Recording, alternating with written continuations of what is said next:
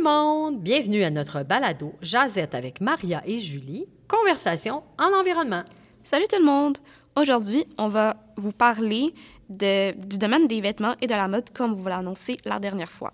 Toi, Maria, est-ce que tu es une fille qui suit la mode? Non, vraiment pas. Moi, je porte plutôt des vêtements que j'appelle des passe-partout, donc des vêtements qui peuvent s'adapter à n'importe quelle situation et qui se démodent pas, en fait. Puis toi, Julie, comment ça se passe avec les vêtements? Ah, moi, j'aime vraiment ça, la mode. Par contre, je suis une personne assez conservatrice, mais ce que j'aime le plus, c'est magasiner.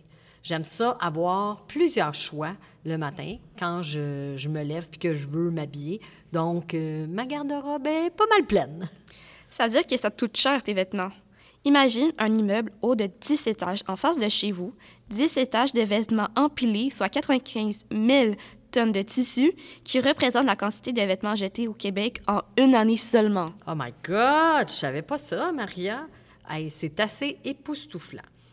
Je vais, euh, je vais donc y penser deux fois avant de m'acheter d'autres vêtements. Ouais. Mais je me demande, euh, qu'est-ce qu'on pourrait faire pour euh, éviter de jeter autant de vêtements? Ben, on peut donner nos vieux vêtements qu'on porte plus dans des friperies, bazars, Renaissance, Village des Valeurs, ou même faire des échanges dans la famille. Par exemple, moi, j'ai une petite sœur, puis les vêtements qui me vont plus, ben, on les garde pour ma sœur quand viendra le temps pour les porter. Ah oui, c'est une bonne idée. Puis c'est vrai, je me rappelle, je faisais ça aussi avec mes enfants. Mais euh, une autre chose qu'on peut faire, c'est donner des vêtements à des organismes qui vont, qui vont venir en aide à des personnes euh, démunies. En plus, euh, il y a des organismes qui prennent des vêtements, ils font comme des bazars ou des ventes, puis l'argent qu'ils ramassent, bien, ça leur permet de fonctionner, que l'organisme fonctionne. Euh, J'ai fait quelques recherches. Là. Il y a l'entraide diabétique qui fait ça, la Maison du Chaînon qui aide les femmes en difficulté, et il y en a euh, plusieurs autres qui font ça.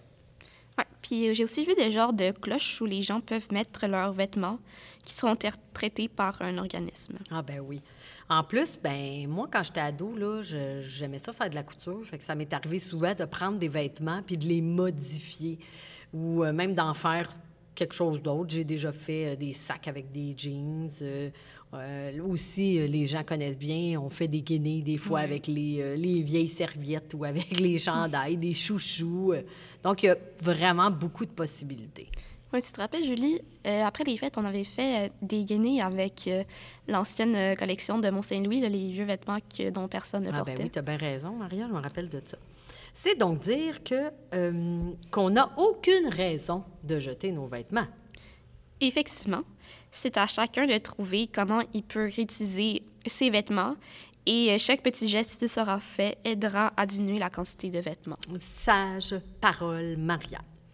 C'était notre sujet d'aujourd'hui. Passez- Pensez-y avant de faire un achat de vêtements neufs.